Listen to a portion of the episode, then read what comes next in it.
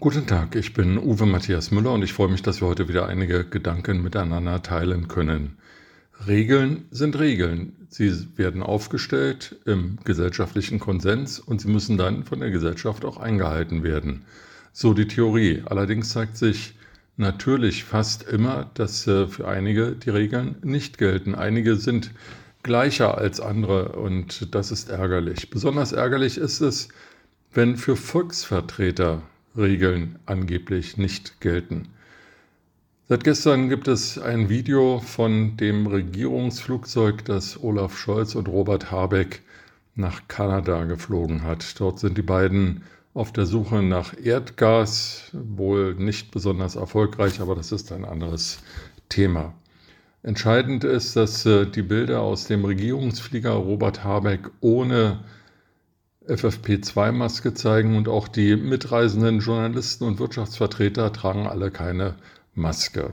Das ist insofern befremdlich, dass ähm, in Deutschland die Regel gilt, wer im öffentlichen Personennahverkehr und im öffentlichen Fernverkehr unterwegs ist, also mit Bus, Bahn, Flugzeug reist, muss eine FFP2-Maske tragen. Nun wird jeder wissen, dass ähm, Busfahrer, Zugschaffner, aber auch die deutsche Lufthansa nicht immer die Einhaltung dieser Regel kontrolliert. Sie lässt es einfach laufen, die Lufthansa und auch die Deutsche Bahn. Und das ist äh, ärgerlich für all die, die sich an die Regeln halten oder die Angst um ihre Gesundheit haben. Dann gibt es dann neunmal Kluge, die eben keine Maske tragen. Im Regierungsflieger soll nichts falsch gewesen sein. Dort gelten eben andere Regeln als bei der Lufthansa. Dort muss man keine Maske tragen. Dort reicht ein negativer PCR-Test, der nicht älter als 24 Stunden sein darf. Nun stellt sich mir die Frage, warum gibt es im Regierungsflieger andere Regeln als bei der Lufthansa?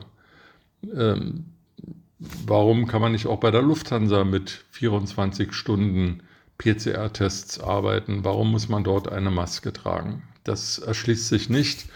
Und wenn die Regeln schon so kompliziert sind, dann stellt sich dann trotzdem die Frage, warum ähm, der beliebteste Politiker Deutschlands, Robert Habeck von den Grünen, seines Zeichens Wirtschafts- und Klimaschutzminister, nicht mit gutem Beispiel vorangeht und obwohl die Regeln es ihm erlauben, nicht auf die Maske verzichtet, sondern eine Maske anlegt, eben einfach, um mit gutem Beispiel voranzufliegen.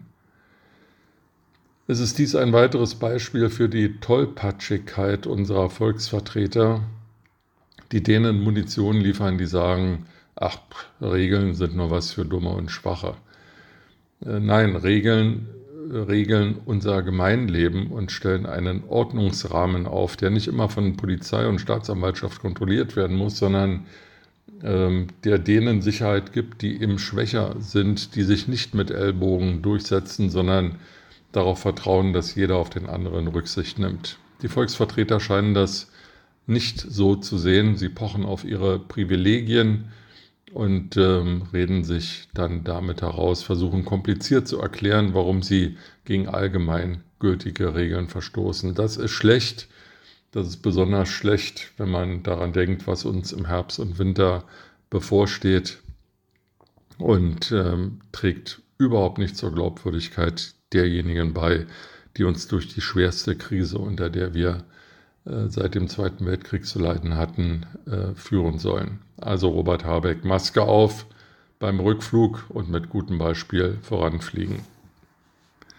Mit diesen Gedanken in den Tag wünsche ich Ihnen eine gute Zeit und freue mich, wenn wir uns bald wieder hören.